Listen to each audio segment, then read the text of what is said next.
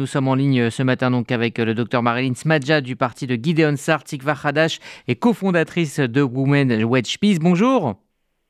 Bonjour, Shalom Rudy. Merci d'être avec nous ce matin. Vous avez donc manifesté contre cette réforme. Qu'est-ce qui, selon vous, n'est pas acceptable dans ce que propose le gouvernement israélien? Alors écoutez, d'abord c'est la troisième semaine et pas la deuxième semaine. On rentre déjà dans la quatrième semaine.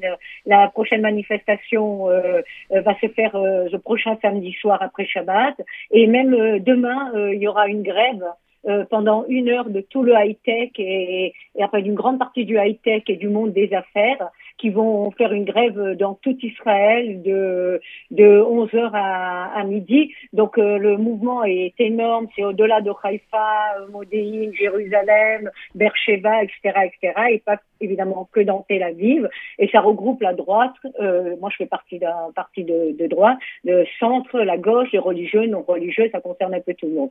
À votre question, il y a vraiment quatre points qui sont euh, euh inacceptables dans la manière dont elles sont présentées dans la réforme de Netanyahou et Levin. La première chose, c'est vraiment le choix, des juges. Comment les juges euh, de la Cour suprême doivent être choisis actuellement dans, la réforme euh, proposée de Lévin, il est dit que sur les 11, euh, euh, sur les personnes qui choisiront donc dans la commission des choix, la majorité absolue sera aux politiques du gouvernement en place.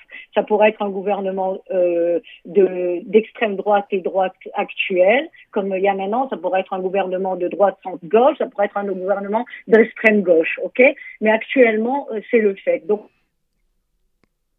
Marine Smadja, on a du mal à vous entendre. On va essayer euh, de rétablir euh, la, commission. Ah voilà, on vous entend. Alors excusez-moi, on vous a pas entendu sur les dix dernières secondes euh, sur sur les arguments que vous étiez en train de d'avancer donc sur ce gouvernement qui ce, cette réforme des retraites qui des retraites pardon cette réforme du système judiciaire voilà qui pourrait donc on va dire profiter à n'importe quel gouvernement. C'est ce que vous étiez en train dire D'abord, c'est la première chose, il faut le savoir. À moins qu'on passe dans un système totalement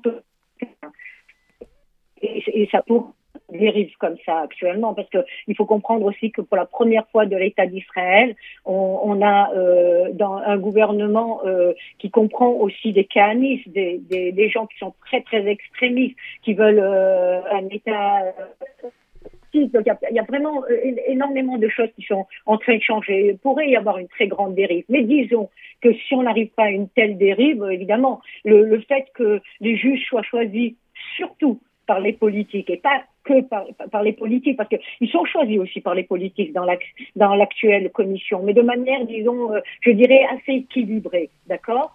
Euh, Et ça, voudrait dire que n'importe quel juge sera toujours à la botte du gouvernement qu'il a, choisi. Donc ça, évidemment, c'est impossible. Aujourd'hui, par exemple, vous savez que par exemple vos droits fondamentaux sont, sont atteints. Vous savez très bien aussi pas de de séparation des pouvoirs en Israël. On n'a pas de constitution. Et donc, euh, notre dernier recours, c'est la Cour suprême. Donc, euh, et vous et moi, donc les petits joueurs comme nous, qui n'ont pas énormément d'argent pour pouvoir aller dans les plus grands euh, avocats, bah, si on devait un jour avoir recours à la Cour suprême, quelle qu'elle soit, bah, en fait, en réalité, on n'aurait pas recours à la Cour suprême, on aurait recours au gouvernement mis en place. Cela dit, voilà. c'est le premier point très important. Marine Smaja, cela dit, Josh Hammer, qui est l'éditorialiste et rédacteur en chef de Newsweek, euh, disait dans une tribune euh, il y a quelques jours euh, que ces réformes judiciaires pourraient renforcer considérablement la démocratie réelle en diminuant ce qu'on appelle, ce qu'il appelle en tout cas la juristocratie. Est-ce que vous entendez ces arguments, c'est-à-dire trop de pouvoir pour les juges dans la démocratie israélienne? C'est faux ces dernières années. Cela a été comme ça. Euh, il y a eu une période euh, effectivement où, où il y avait une euh, trop trop forte prise du pouvoir euh, je dis. Donc, je crois que tout le monde s'entend et moi évidemment je suis pour et Guy Donsard aussi est pour. Nous sommes pour une réforme juridique. Mais elle a déjà commencé. C'est ça que le maximum de gens ne, ne comprennent pas, ne savent pas. Elle a déjà commencé avec Bidonser, avec Ayelet Shaked, donc il y a énormément plus d'équilibre. Et donc, euh, c'est ce propos en disant qu'aujourd'hui, euh, ce sont les juges qui décident de tout, ce sont les juges qui décident des politiques et tout. Mais on a la preuve cette semaine que c'est archi faux. Parce que, euh, écoutez, euh, dans la, la maison, il y a, comme vous le savez, euh, Arié Derry, donc ne pourra pas être ministre. C'est la Cour suprême qui l'a qui l'a décidé. il y a 11 juges, il y a 10 juges qui ont décidé de manière catégorique qu'il ne pourra pas être ministre euh, au vu euh, des mensonges qu'il a tenus euh, lors de, de, de, sa procédure qui a fait que finalement il a eu un accord avec la, la, la justice. Sur ces dix juges, il y en a au moins quatre ou cinq qui sont de droite, conservateurs. Donc ça veut vraiment dire que la justice n'est pas politique. Et celui, le onzième, ce que peu de gens aussi savent, le onzième justement qui a dit non euh, à, à, cette histoire, euh, a justement est beaucoup plus radical que les autres, mhm. parce qu'il dit qu'en fait que Derry aurait dû dès, euh, déjà depuis la, euh, le moment des élections euh, avoir affaire à la hmm. commission des élections pour être révoqué. Là, c'est un, autre, un autre sujet. Il nous reste 20 secondes. C'est le, même sujet. Oui. C'est le sujet de la raisonnabilité. C'est la clause de raisonnabilité qui va être annulée. sur, hmm. et donc, c'est ce, que, ce que vous disiez c'est pas pas raisonnable de l'annuler en tout cas.